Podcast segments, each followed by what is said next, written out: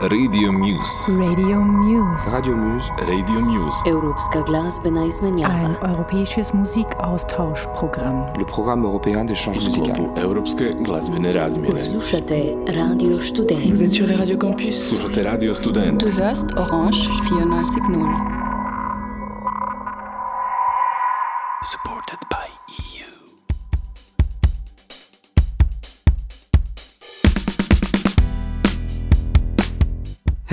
Greetings from Radio Student Zagreb. Here with you is Ivan, and you're listening to Radio Muse, a cooperative program made by Radio Orange from Austria, Radio Campus France, Radio Student Slovenia, and Radio Student Croatia, aiming to promote local independent artists, labels, producers, and events.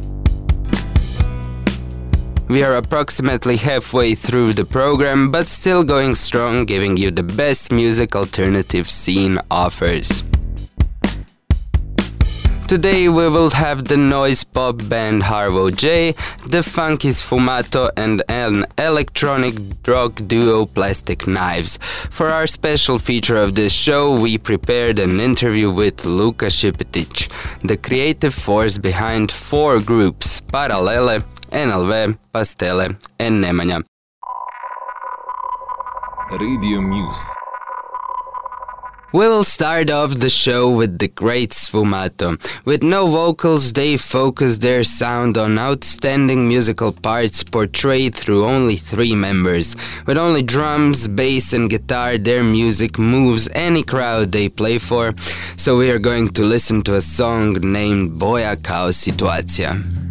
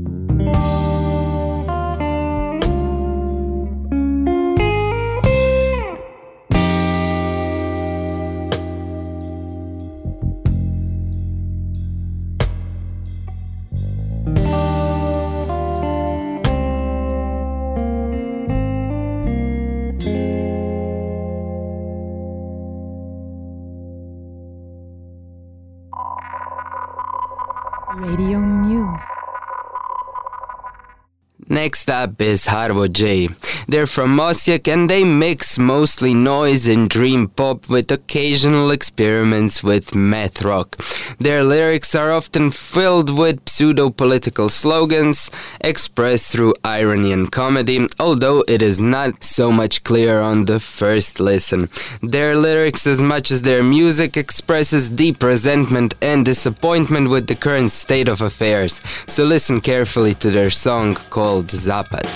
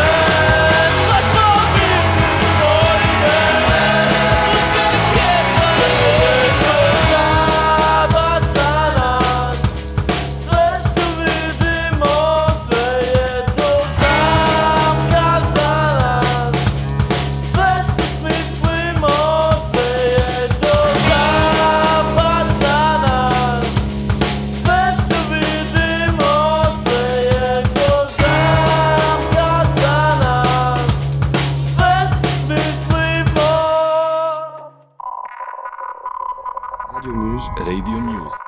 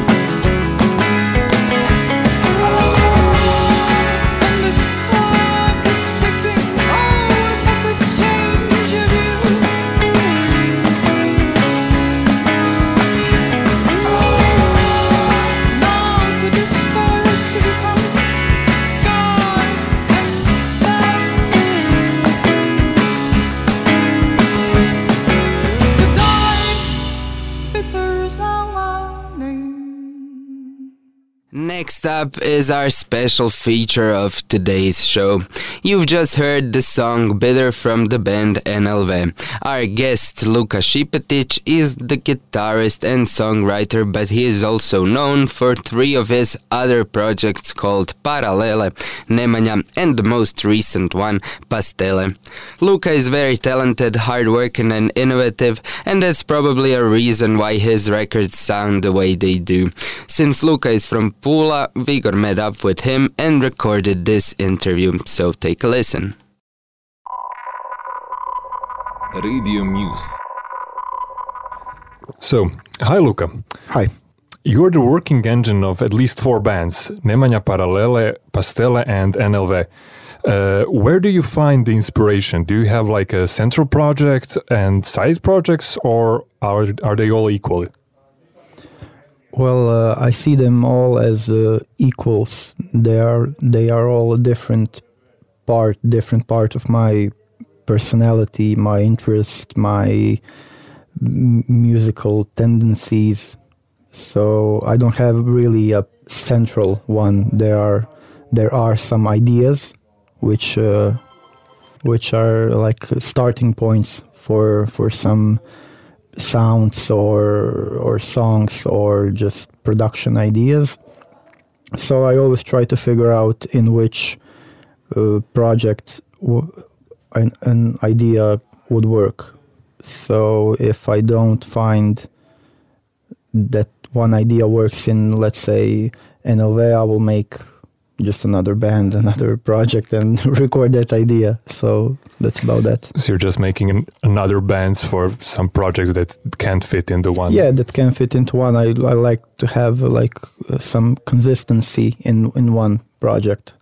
So if it's something like a bit like Neman, like uh, NL, NLV is uh, like ac- acoustic, soft, psychedelic, popish stuff, and Pastele are experimental electronic. So it will be it will be fun to to like make experimental electronic band with music with NLV, but that's not that. You know, when you're working with some people, they don't feel it the same way. So you just make music. Well, one day you should make a mix of all four projects. yeah, that, that's that's the main goal. Yeah, like Nemanja featuring Paralele featuring NLV. So, but let's just focus on your most prominent projects at this point, uh, Nemanja and Paralele.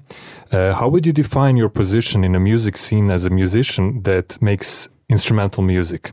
Uh, does it help you to reach a broader audience, or labels your bands as like no singer bands?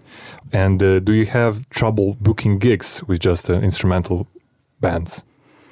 Well, with uh, Pastele and Paralele, we didn't really have any gigs. Paralele are just a strictly recording project, and with Pastele, we will maybe have some gigs. I don't know, I don't know yet. But uh, really, I don't have any trouble booking gigs.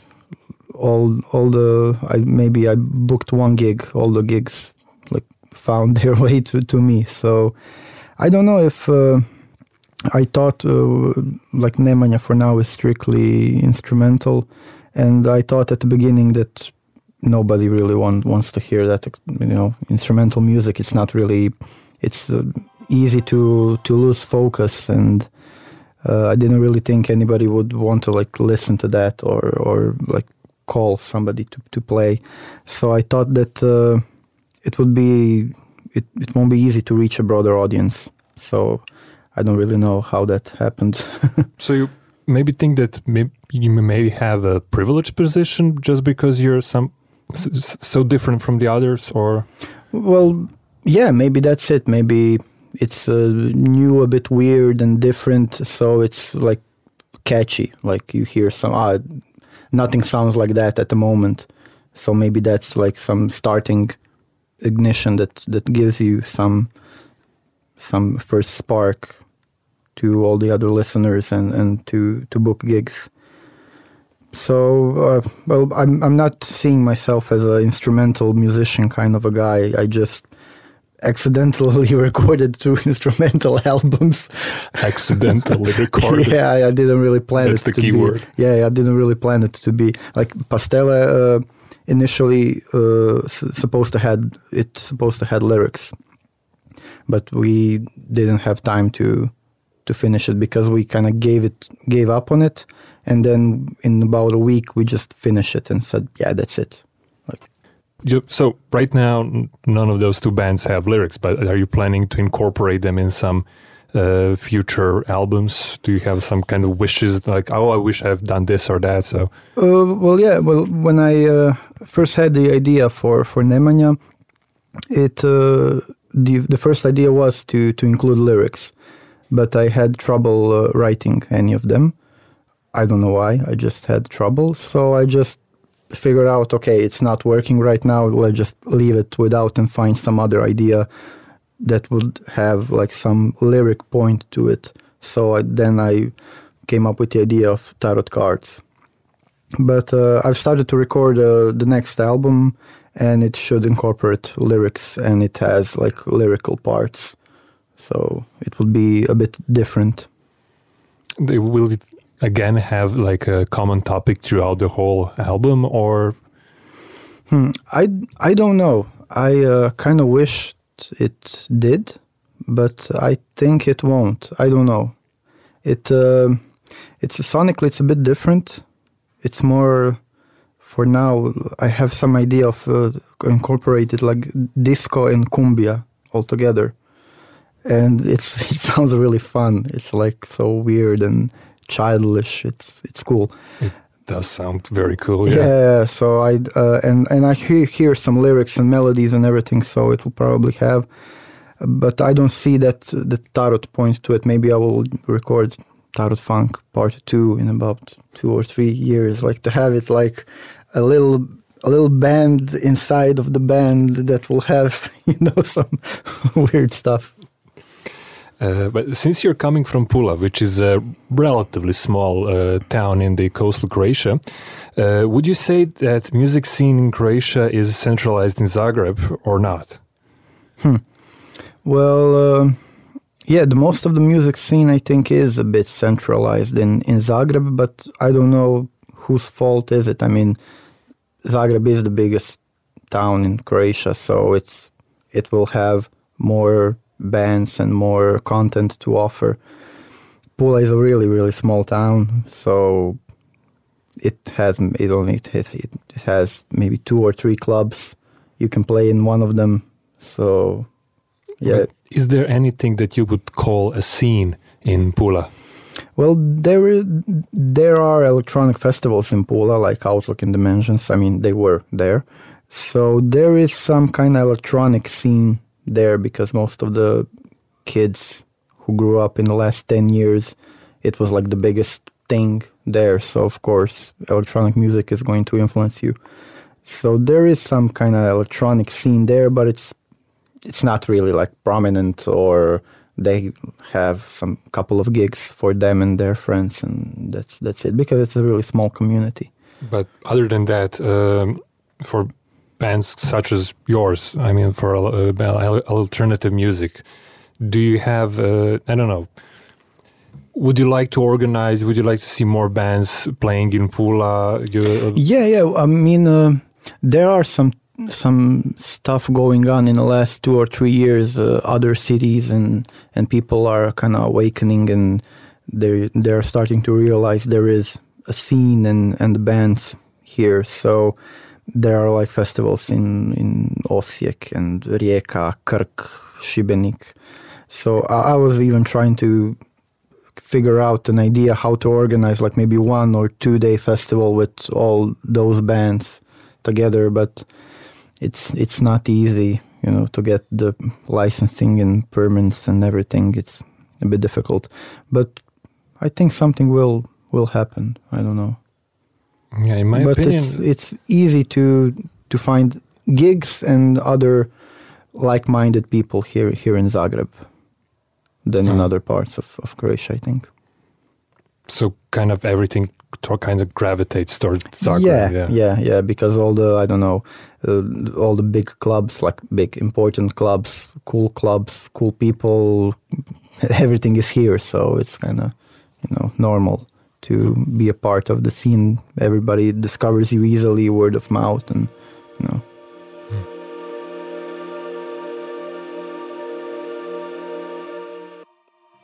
This is the end of the first part of the interview. Get down with us as we listen to Luka's most recent project called Pastele, the song called Magic Mountain.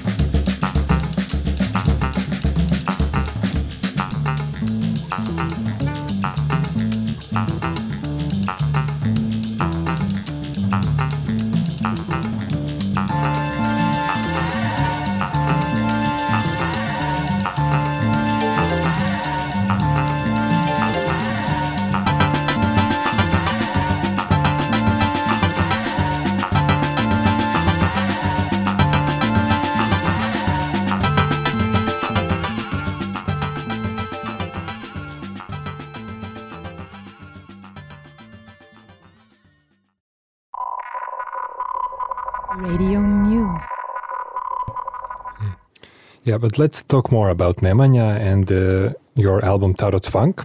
Uh, it has a great influence in mysticism and the Orient. Uh, how did those topics become interesting to you? Well, I was always into mysticism and Orient, but I never really took them. Like I, I didn't really try to connect them with with music. I uh, studied literature and anthropology, so I was always in those areas, like in some way or another. And with this album, it just all like collided into one. I found a way how to how to put all those things together to have like a, to and to be uh, cohesive and to have some kind of structure there is that is to some point maybe popish and uh, that would be like easier for for most people to to listen and maybe to understand But do you think that your uh, background as an anthropologist does it give you a different approach to music and to writing? Well, I think it maybe does because I know that I'm using a lot of things I learned from anthropology and from studying literature and all those theories. Uh, I can see myself like uh, putting those things into music and trying to find another way to to write to uh, produce and I mean it sounds a little bit weird but it, it makes sense to me I don't know so I don't. Well, I don't know. Maybe every person does that. Maybe a designer who is making music is putting his ideas on design or architecture or or whatever. I'm just putting those ideas there, and I'm just trying to make myself feel interested and and included in in what I'm doing. I don't want to feel bored at any time. So if I'm at the moment uh, obsessed with mysticism and gnosticism and alchemy. I will do music about those things.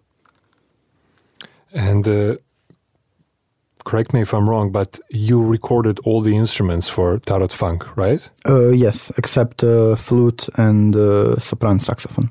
Oh, okay.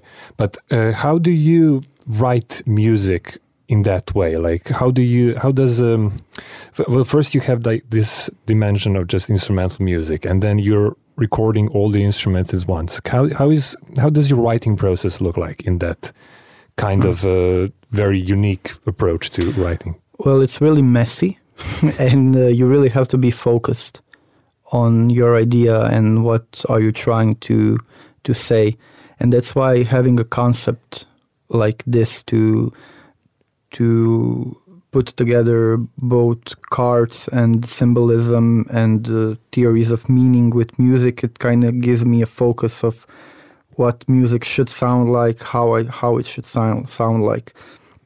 So when I was recording Nemanja, I have some like I always I, I will always say I'm a pop musician because first things first I say okay this song is going to be three and a half minutes long. So that's the first thing. And it should sound like it's I don't know second song on the album and second song on the album should be a bit uplifting. So it's going to be uplifting. It's going, oh, actually, it's going to like really punch it, you know, be in your face. So let's do that. Three and a half minutes. Okay, let's start. and then you start.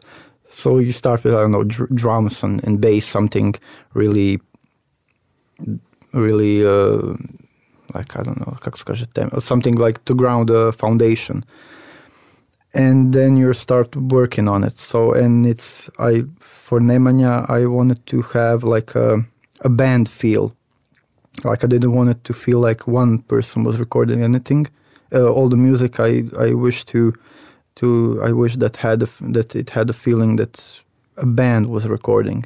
So I intentionally put some mistakes. I uh, I did uh, like uh, how is it called in English? Like one takers Yeah, okay. like all the bass and guitar uh, it's all one take like no overdubs no nothing so you could feel the maybe the hesitation uh, the mistakes it kind of helps you to feel like or an organic piece of music not me just sitting there and thinking what am i going to do hmm So it's uh, you should it's really like it's, it, it, you have to be really focused on, on what you're doing. It's not, but it's fun. Also, it's not like it's not really like a hard work or like, but it's you know it it really it you should really have like a focus. I, I really need to be really focused on what I'm doing. But do you think that this kind of writing procedure, it, it, how it how it will translate to live shows, where you actually have a band? Mm-hmm.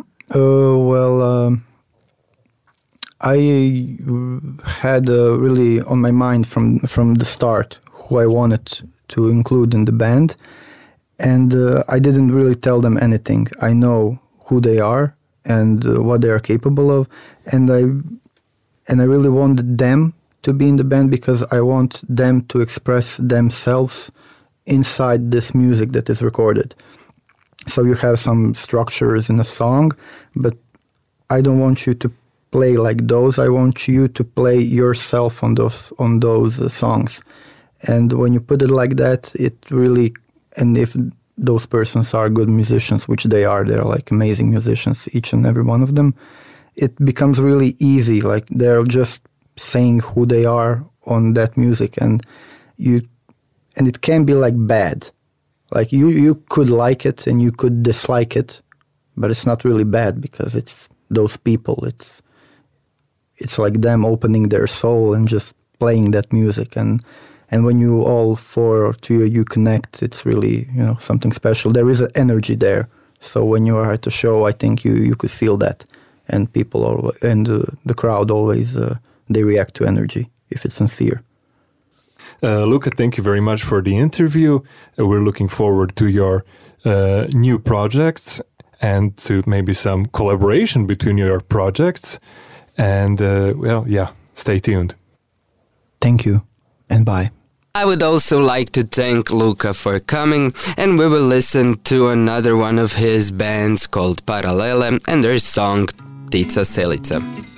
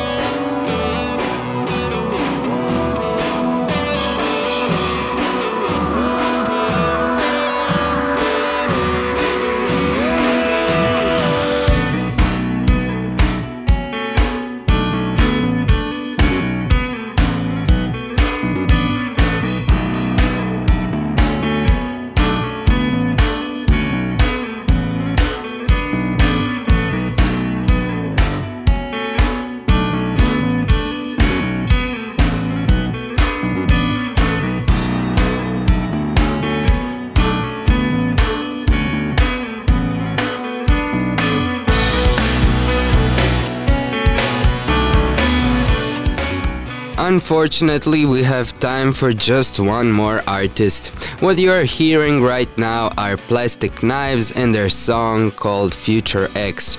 They are an electro rock duo that made a big impact on the scene when they first came out in 2015.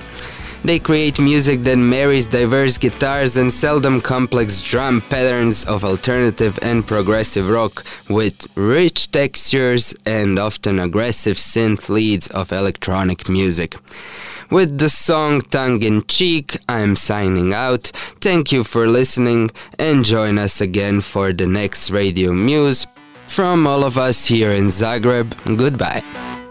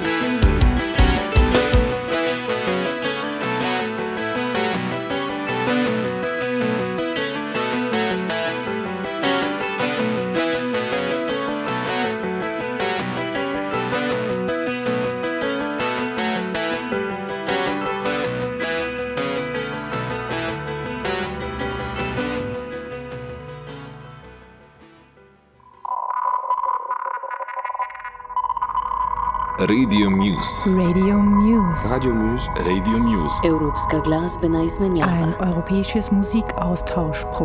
Le programme européen d'échange musical. Vous êtes sur les Radio Campus. Du hörst Orange 94.0.